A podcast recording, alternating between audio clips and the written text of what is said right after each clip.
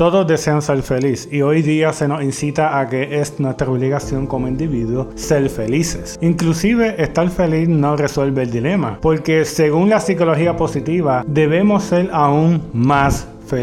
Hoy estaré discutiendo el libro Happy Cracia, cómo la ciencia y la industria de la felicidad controlan nuestras vidas. Este libro me lo recomendó un profesor y honestamente puedo establecer que hasta ahora ha sido uno de los mejores libros que he leído durante el 2022. En este vídeo voy a intentar desglosar los puntos principales en menos de 10 minutos. Primeramente brindaré un breve trasfondo histórico de la psicología positiva y luego las implicaciones que tienen en el aspecto político y económico en el siglo XXI.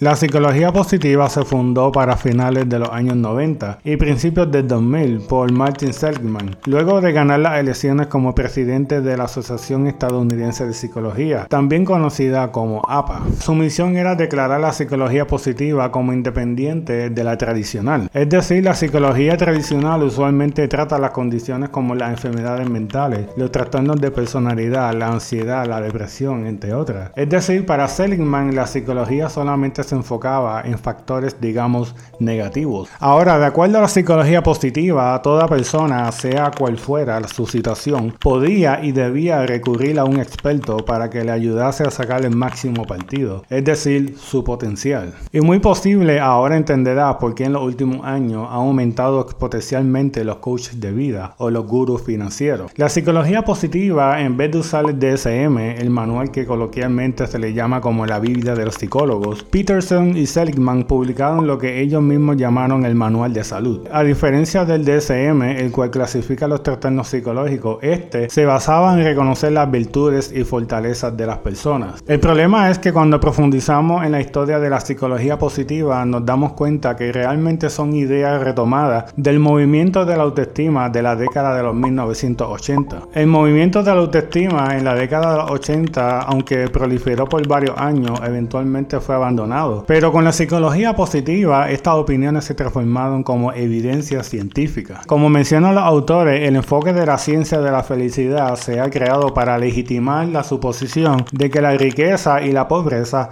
el éxito y el fracaso, la salud y la enfermedad son frutos de nuestros propios actos. Es decir, la psicología positiva recalca que la felicidad de las personas depende mayormente de su aptitud hacia la vida y no realmente de circunstancias. Como se menciona en el libro, solamente las circunstancias denominan un 10% de tu felicidad, los factores emocionales un 40% y tu DNA establece un 50% de tu felicidad. Algo que yo personalmente considero totalmente incoherente o inclusive contradictorio. Es decir, ¿cómo puede una persona ser feliz sin dinero suficiente para pagar su renta o inclusive para brindarle servicios médicos a su familia? Sin embargo, como mencionaré ahora, esta idea es sumamente poderosa para el Estado y el sistema económico capitalista. Los autores exponen que el neoliberalismo ha idolatrado el individualismo como error esencial en su filosofía política. La propia Margaret Thatcher para 1981 expuso que lo que me ha irritado de la política en los últimos 30 años es que siempre ha estado orientada hacia un modelo de sociedad colectivista. La gente se ha olvidado de que lo único importante son los individuos. Cambiar la economía es la forma de cambiar ese enfoque. Es decir, esta filosofía política o esta ideología política pretende que la gente se enfoque exclusivamente en ellos mismos.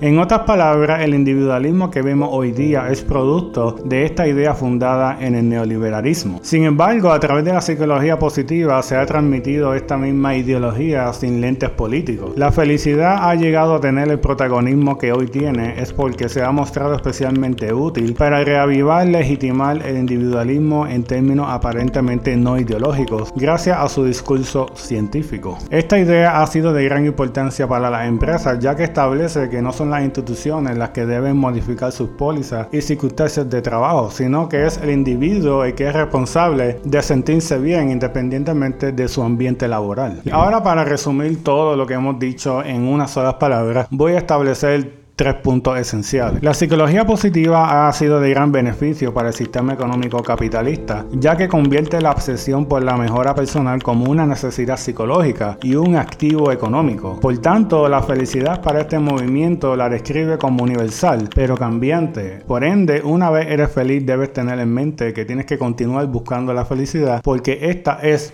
cambiante. La psicología positiva es útil para el Estado ya que transporta la responsabilidad al individuo y no al colectivo. Por ende, el problema de inequidad económica no es un problema del gobierno, sino individual, ya que según este movimiento todo el mundo puede ser exitoso si tienen la mentalidad correcta, es decir, la mentalidad optimista. Para culminar, esto no implica que la psicología positiva en su totalidad es irrelevante, sino que como toda ciencia se supone que debe ser cuestionada para conocer sus limitaciones y fortalezas y que sea objetiva y neutral. Sin embargo, la psicología positiva se ha enfocado exclusivamente en las implicaciones potencialmente positivas que puede tener en las personas. Pero, como se menciona en el libro, ha ignorado los estudios que han demostrado su ineficacia científica. Como bien dijo William James, la mentalidad positiva es inadecuada como doctrina filosófica por la simple razón de que se niega a entender el mal como parte inevitable de la realidad.